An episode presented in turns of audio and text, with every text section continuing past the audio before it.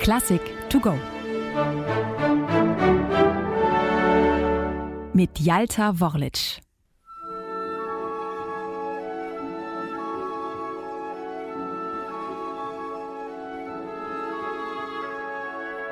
Man braucht nicht viel Fantasie und auch keine Französischkenntnisse, um die Szenerie vor dem inneren Auge zu haben, die Maurice Ravel in seiner Komposition Une barque sur l'océan musikalisch beschreibt. Ein kleines, mastloses Boot, eine Barke, die auf dem Ozean von den Wellen sanft hin und her gewiegt wird.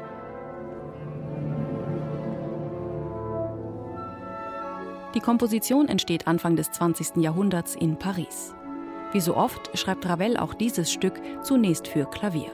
Es ist Teil eines fünfteiligen Zyklus, Miroir, zu Deutsch Spiegelbilder, aus dem Ravel später zwei Sätze für Orchester bearbeitet.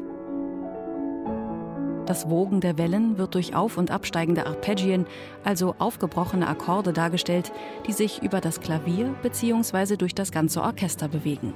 Dabei schimmert das Wasser in immer neuen Farben.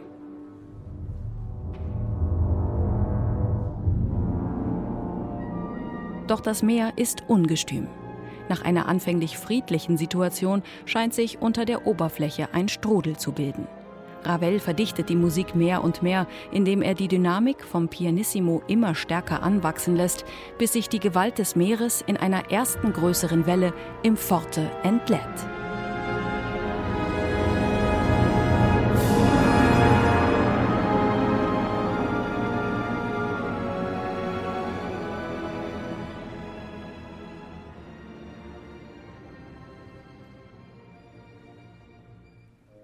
Von hier aus steuert das Stück auf seinen ersten dynamischen Höhepunkt zu. In drei gut zu vernehmenden Wellen bündeln sich die Kräfte besonders eindrücklich in der Orchesterversion, wo sich die bis dahin über weite Strecken vierfach geteilten Streichergruppen nun in größeren Einheiten zusammenschließen. Gemeinsam mit Bläsern, Pauke und Schlagwerk erreichen sie ein dreifaches Forte, in dem man die Gischt des Wellenkamms nur so spritzen hört.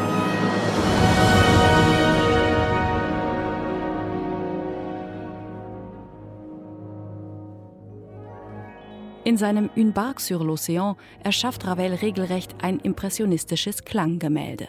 Ähnlich wie Claude Debussy in seinem La Mer, das zur gleichen Zeit um 1905 entsteht. Und so warfen Debussys Anhänger ihm vor, den Meister zu kopieren.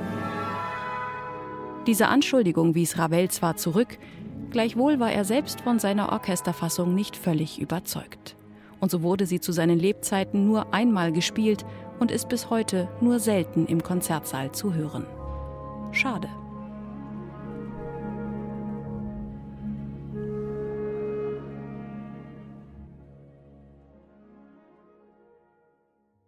Eine digitale Werkeinführung des Norddeutschen Rundfunks.